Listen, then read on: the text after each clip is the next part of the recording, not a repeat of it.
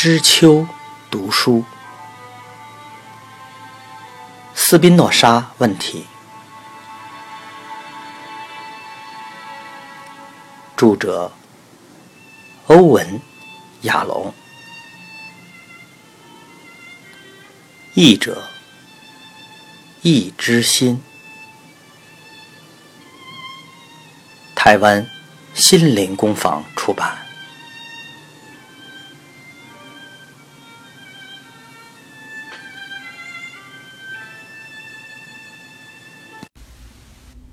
第十八章，慕尼黑，一九一九年。隔天早晨，阿尔弗雷德在图书馆排队等候斯宾诺莎的书时，脑中浮现昨夜的梦。我和弗雷德雷赫在森林散步谈话，他突然消失，我独自一人经过其他似乎看不见我的人。我觉得自己是无形的，无法被看见。然后森林逐渐变暗，我感到害怕。他记得就是这些。他知道还有别的梦境，但想不起来了。他想着，转瞬即逝的梦竟然可以这么奇怪。事实上，这个梦的片段突然出现在脑海前，他根本不记得自己。有做梦，这段回忆必然是被斯宾诺莎和弗雷德里赫之间的关联引发的。他在此排队，以取得斯宾诺莎的神学政治论。这是弗雷德里赫建议他尝试阅读伦理学之前要先读的书。真奇怪，弗雷德里赫常常浮现在脑海前。毕竟，他们只见过两次。不，这不全然是事实。弗雷德里赫在他小时候就认识他了。也许这只是因为他们的对话具有独特、怪异的私密性质。而弗雷德抵达办公室时，埃卡特还没出现。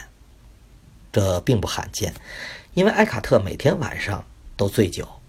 所以早上的办公时间并不固定。阿尔弗雷德开始浏览斯宾诺莎的序言，谈到他想证明什么。读这本书没有问题，文体非常清晰。弗雷德里赫是对的，先读伦理学是错的。这本书的第一页就强烈吸引阿尔弗雷德的注意力。当他读到恐惧。滋生迷信，然后是软弱贪婪的人陷入逆境时，用祷告和柔弱的眼泪恳求上帝的帮助。十七世纪的犹太人怎么会写出这样的话？这是二十世纪德国人说的话呀。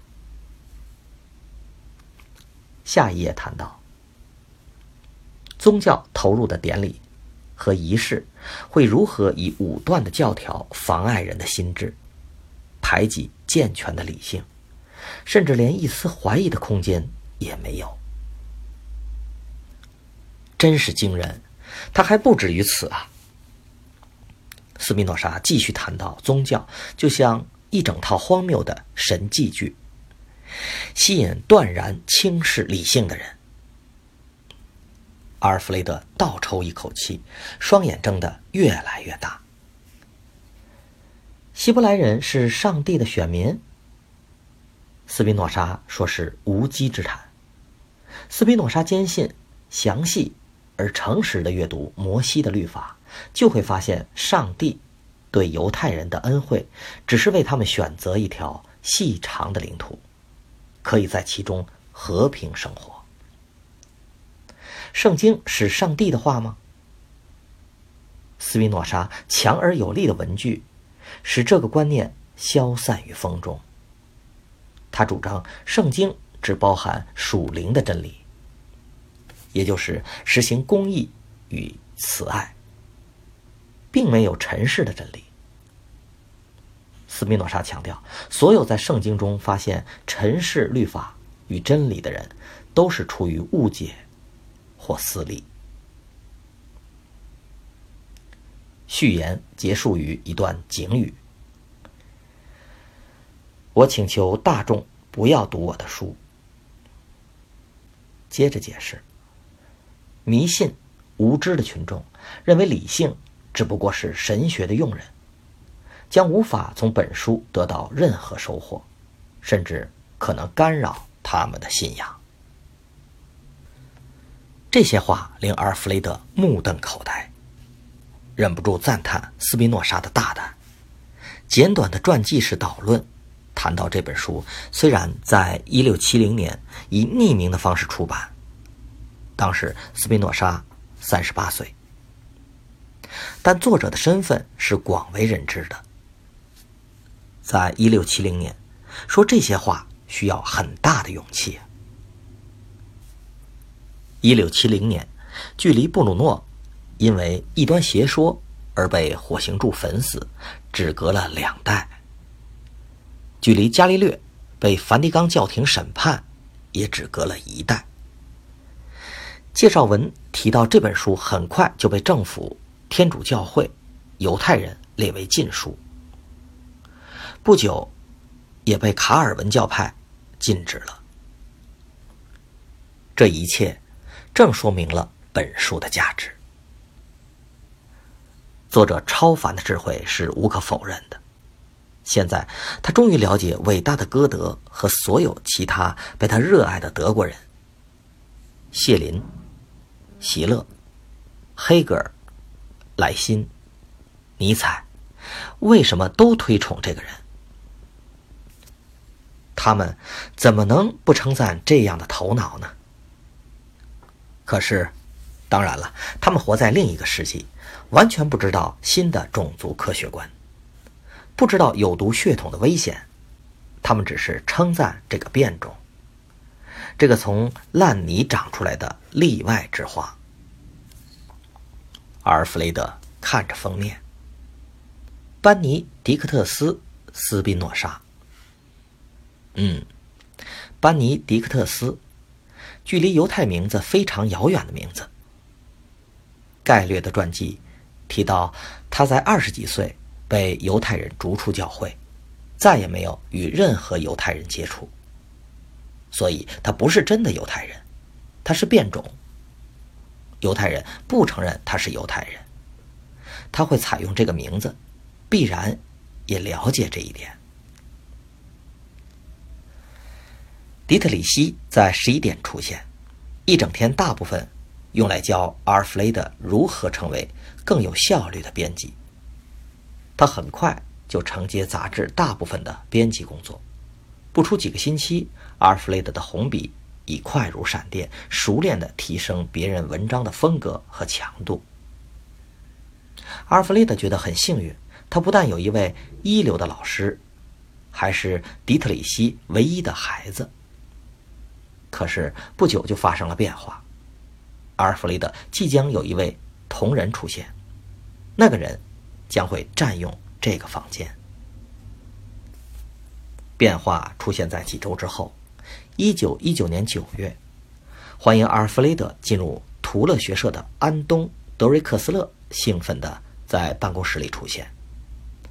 迪特里希正要关门与他进行私下谈话时，德瑞克斯勒在迪特里希的同意下，招手请阿尔弗雷德进来。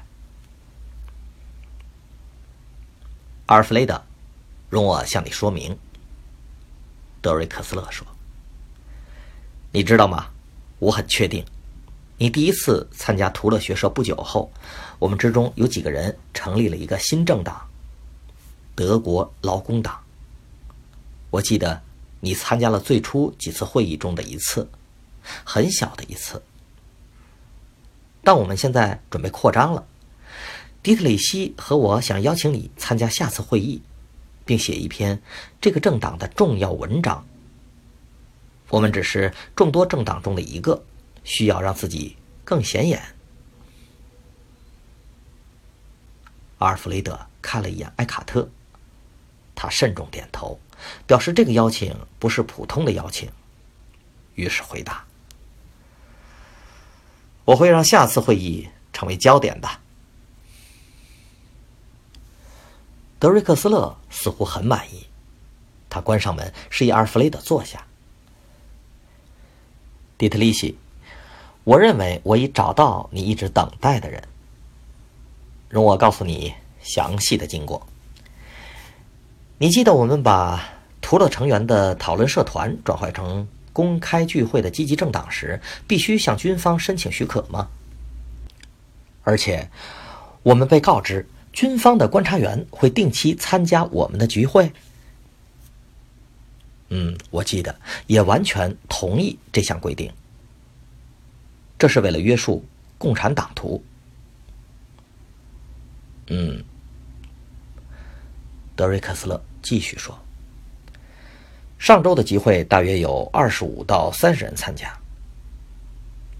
这位外表粗鲁、身着随便的人来晚了。”坐在最后一排。我们的保镖卡尔私下告诉我说，他是穿便服的军方观察员，曾在其他政治集会当中出现过，还有剧院和俱乐部，寻找危险的煽动者。这位观察员的名字是希特勒，是军中的下士，但再几个月就要退伍了。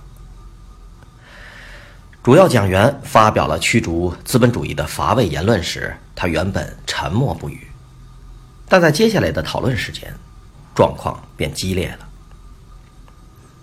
听众里有人冗长的谈到赞成谣传的愚蠢计划，让巴伐利亚州脱离德国，和奥地利合并成南德国。希特勒这时立刻被激怒，猛然站起来，走到前面。强烈抨击有意削弱德国的想法或任何提议。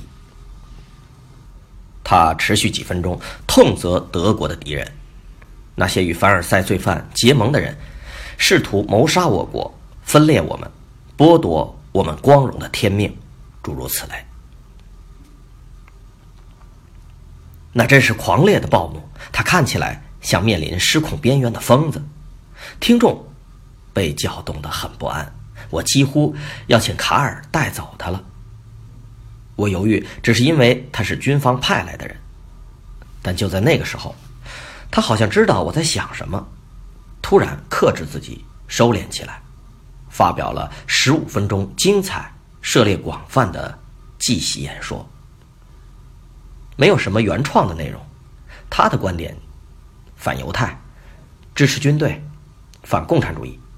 与我们的观点一致，但他演讲的姿态令人激赏。几分钟后，每一个人，呃，我指的是真的包括每一个人，都怔住不动了，注意力全都集中在他炙热的蓝眼珠与他说的每一个字。我立刻发现这个人拥有天赋。集会后，我追上他，给了他一本我的小册子，《我的政治觉醒》。也给了他我的名片，并邀请他与我联系，以更了解这个政党。哦，然后呢？埃卡特问。他昨晚来找我，我们长谈了政党行动与奋斗的目标。他现在是第五百五十五号会员，会在下次政党集会致辞的。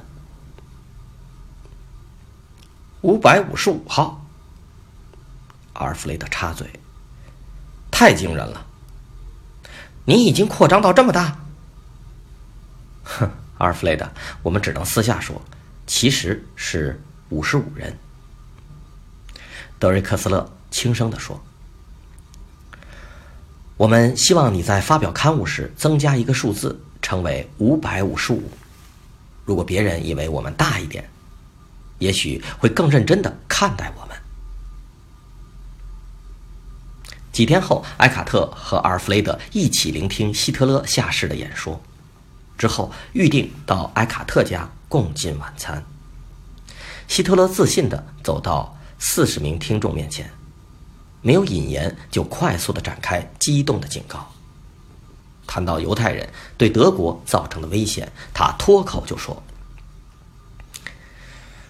我来这里是警告你们犹太人的危险，主张一种新的反犹太主义。我主张反犹太主义是基于事实，不是出于情绪。情绪化的反犹主义只会造成无效的集体屠杀，这不是解决之道。我们需要的远远不止于此，我们需要理性的反犹太主义，理性引导我们得到唯一绝对无可动摇的结论，把犹太人完全。驱逐出德国，然后他提出了另一个警告：扫除德国君主权力的革命绝对不能对犹太、布尔什维克主义打开大门。希特勒的犹太布尔什维克主义用词使得阿尔弗雷德吓了一跳，他曾数度用过这个词，而这位下士用了相同的方式思考。使用相同的字眼，这有坏处，也有好处。坏处是因为他觉得自己拥有这个用语的专利权；好处是，因为知道他拥有坚强的同盟。容我告诉你们，更多犹太人造成的危险。希特勒继续说：“容我告诉你们，更多有关理性反犹太主义的事。”这不是因为犹太人的宗教，他们的宗教不比其他宗教差。他们都是同一个伟大宗教诈骗行为的一部分。也不是因为他们的历史或可恶的寄生文化。虽然他们历代以来不利于德国的罪孽可说是罄竹难书。啊，不，这些事都不是原因。真正的问题在于他们的种族。他们腐败的血统，每一天、每个小时、每一分钟都在削弱、威胁着德国。腐败的血统永远无法变纯净。容我告诉你们，选择洗礼的犹太人，就是皈依基督教的犹太人，他们是最坏的人，造成最大的危险。他们会在暗中逐渐污染、破坏我们伟大的文化。就像他们曾摧毁每一个伟大的文明一样。听到这句话，阿尔弗雷德猛然抬头，想着：“他是对的，他是对的。”这位希特勒使他想起了自己知道的事：血统是无法改变的，一旦身为犹太人，就永远是犹太人。阿尔弗雷德需要重新思考。他对斯宾诺莎问题的整个态度，而现在，今天，希特勒继续说，开始在每一个重点拍打着自己的胸膛。你们必须了解，我们无法闭眼不看这个问题。小小的措施也无法解决这个问题。这个问题关乎我们的国家是否能恢复健康。犹太病菌必须被消灭！不要误以为你可以对抗疾病，而不用杀死带源者，不用摧毁病菌。不要以为你可以对抗种族的结核病，而不去清除国家里具有种族结核菌的带源者。希特勒谈到每一个重点时的声音越来越刺耳，每一句话的强度越来越高。直到他的声音几乎嘶哑，但不曾发生这种情形。当他结束嘶吼，这个犹太的污染不会平息，对国家的这种毒害不会结束，除非代源者本身，犹太人，从我们之中消除。全场观众跳起来，热烈鼓掌。埃卡特家里的晚餐非常融洽，只有四个人在场：阿尔弗雷德、德瑞克斯勒、埃卡特和希特勒。但这是另一个希特勒，不是拍打着胸膛、怒气冲冲的希特勒，而是亲切有礼的希特勒。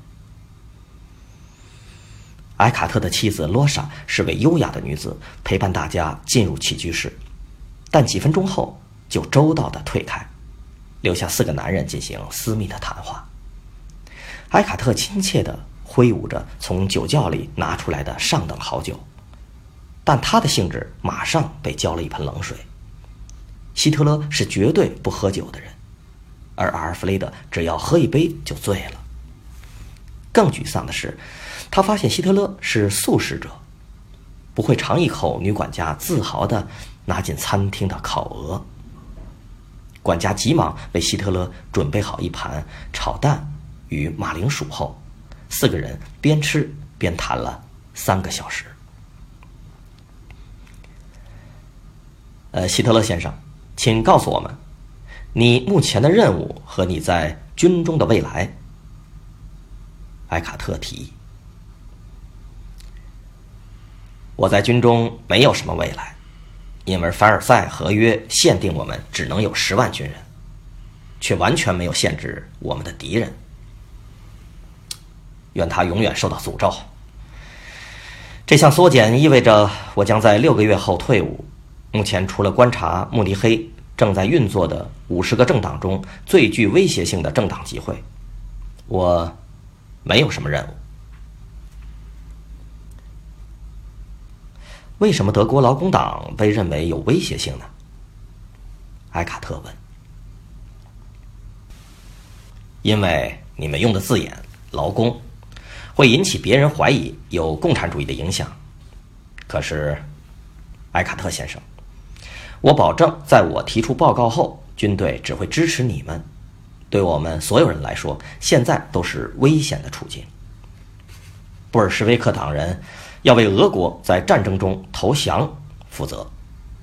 现在他们致力于渗透德国，想要把我们转变成布尔什维克的国家。昨天您和我谈到，德瑞克斯勒说，最近暗杀左翼领袖的浪潮。您愿意向埃卡特先生和罗森堡先生复述你认为军队和警察应该如何回应吗？我认为暗杀太少了。若是交给我处理嘛，我会为暗杀者提供更多的子弹。埃卡特和德瑞克斯勒都对这个答案露出了笑容。埃卡特询问：“到目前为止，你对我们的政党有什么看法吗？”我喜欢我所看到的，我完全同意党纲。仔细思考后，我会毫无疑虑的全心投入你们的政党。但我们的规模很小啊，德瑞克斯勒问。阿尔弗雷德是我们在这里的记者，当他知道我们的前五百位战士还在虚无缥缈之中时，感到有点惊讶。啊，身为记者，希特勒转向阿尔弗雷德说。我希望你会同意，真理就是公众相信的任何事。坦白的说，德瑞克斯勒先生，规模小对我来说是优点，不是缺点。我有军队的薪水，指挥官对我没什么要求。接下来六个月，我打算持续不断为党工作，希望很快能把我烙印在党里面。希特勒先生，请允许我询问，你在军方里的职务是什么？埃卡特问。特别让我感兴趣的是你的阶级，你具有如此明显的领导潜力，应该有更高的阶级，但你只是下士。你应该把这个问题拿去问我的上级长官，我猜他们会说。我有潜力成为伟大的领导者，但我太强烈的拒绝成为追随者。从下述事实可以证明。他转向阿尔弗雷德，确定他正在写笔记。我因为英勇作战时得到了两次铁十字勋章，罗斯堡先生，你可以向军队去查证。好记者需要核对事实，即使。他有时候可能选择不这么做。我在前线作战时两度受伤，第一次是腿部被炸弹炸伤。我不愿享受长时间的恢复期，坚持立刻回到了部队。第二次则是来自大英帝国朋友的礼物——戒器。我们有几个人暂时瞎眼了，能活着是因为其中一个人只有半瞎。他带领着我们手牵手连成了一列，离开前线接受治疗。我在派斯沃克医院接受了治疗，一年前出院，但声带受到了一些损伤。忙着写笔记的阿尔弗雷德抬头说：“你的声带今晚听起来精力充沛啊。”“对，我也这么认为。很奇怪，但在我受伤前就认识我的人说，戒气似乎使我的声音更强壮。相信我，我会成功的用它对抗法国和英国的罪犯。”希特勒先生，你是绝佳的演说家。埃卡特说：“我认为你会成为我们政党的无价之宝。请告诉我，你曾接受任何公开演说的专业训练吗？”“只有很短的训练，在军队里。基于我对其他军人的几次即席演说，我接受了几小时的训练，被指派。”对返回国家的战俘谈论德国的主要危险：共产主义者、犹太人以及和平主义。我的军队记录包括一份指挥官称呼我为“天生演说家”的报告。我也这么相信。我拥有天赋，也想用它来服务我们的党。埃卡特继续询问希特勒的教育和学识。阿尔弗雷德惊讶地知道，他曾是画家，并能了解他对犹太人控制威尼斯艺术学院、拒绝他进入美术系的愤怒。他们同意找个时间一起素描。结束时，客人准备离开，埃卡特请阿尔弗雷德留下来讨论一些工作的问题。只剩下他们两人时，埃卡特不管阿尔弗雷德的拒绝，倒了两杯白兰地，并说。阿尔弗雷德，他来了。我相信我们今晚看到了德国的未来。我知道他是粗野的人，有许多的缺点，但他有力量，巨大的力量，还有适当的情操。你同不同意？阿尔弗雷德迟疑的说：“嗯，我看见你所看见的，但我一想到选举。”就可以想见，许多德国人可能不会支持吧？他们可以接受一个不曾读过一天大学的人吗？每个人一票，大多数人像希特勒一样，也是在街头学习的。阿尔弗雷德大胆的问下去。可是我相信，德国的伟大源于伟大的灵魂，歌德、康德、黑格尔。席勒、莱布尼兹，你不同意吗？这正是我请你留下来的原因。他需要，嗯，我该怎么说呢？化妆，成全。他是读书人，但对书的选择性很高。